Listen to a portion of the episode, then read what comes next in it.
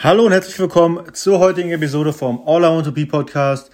Und heute ist wieder eine Folge für dich, die sehr wichtig ist. Denn was mir heute wieder stark bewusst geworden ist, ist folgendes. Um deine Jahresziele, um deine Quartalsziele und wenn man größer denkt, um deine 5 Jahres, 10 Jahres oder 30 Jahresziele zu erreichen, musst du einen Tag nach dem anderen gewinnen.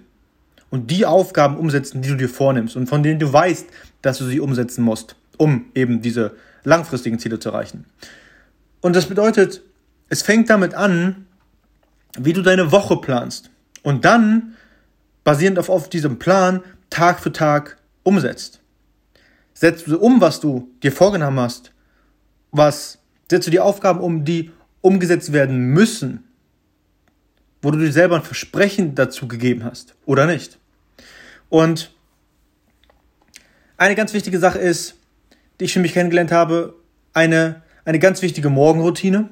Weil wenn der Morgen schon im Arsch ist, ist ganz oft einfach der ganze Tag im Arsch. Das ist bei mir jetzt letzte Woche und auch selbst ähm, gestern passiert.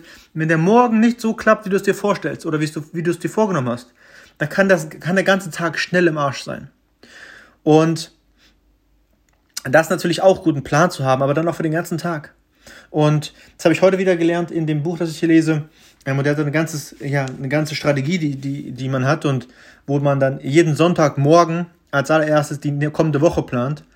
Und aber das wollte ich heute einfach nur ganz kurz in einem ganz kurzen Podcast wieder ähm, ja, loswerden, wieder mit dem Handy.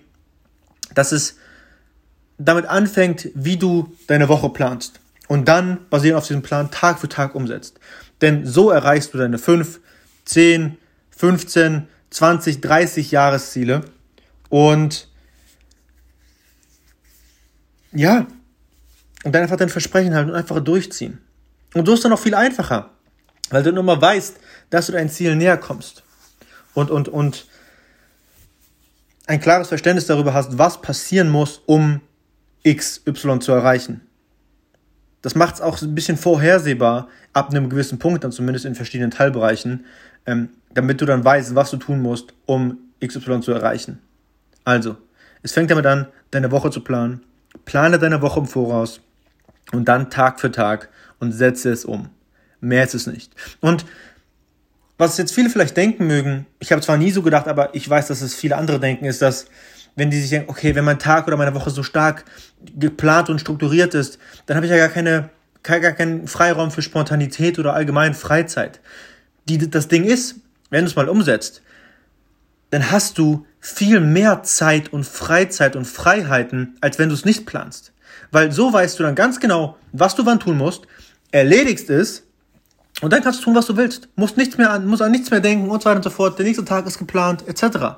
Das bietet dir viel mehr Freiheit und viel mehr, ja, Stressfreiheit auch, als wenn du den Tag nicht planst oder die Woche nicht planst. Weil so weißt du dann nie, was getan werden muss. Du musst immer drüber nachdenken, was jetzt getan werden muss, alles im Kopf halten. Dann ziehst du Aufgaben in die Länge unnötigerweise, weil du dann auch nicht weißt, was danach ansteht, etc. etc.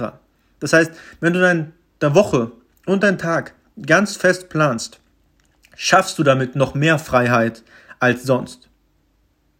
Paradox, aber es ist so. Ich habe selber getestet und herausgefunden und das empfehle ich dir auch. Also, arbeite hart an dir und lass deine Träume Wirklichkeit werden. Bis zur morgigen Episode vom All I Want to Be Podcast mit mir, Julian Weisbecker. Ciao.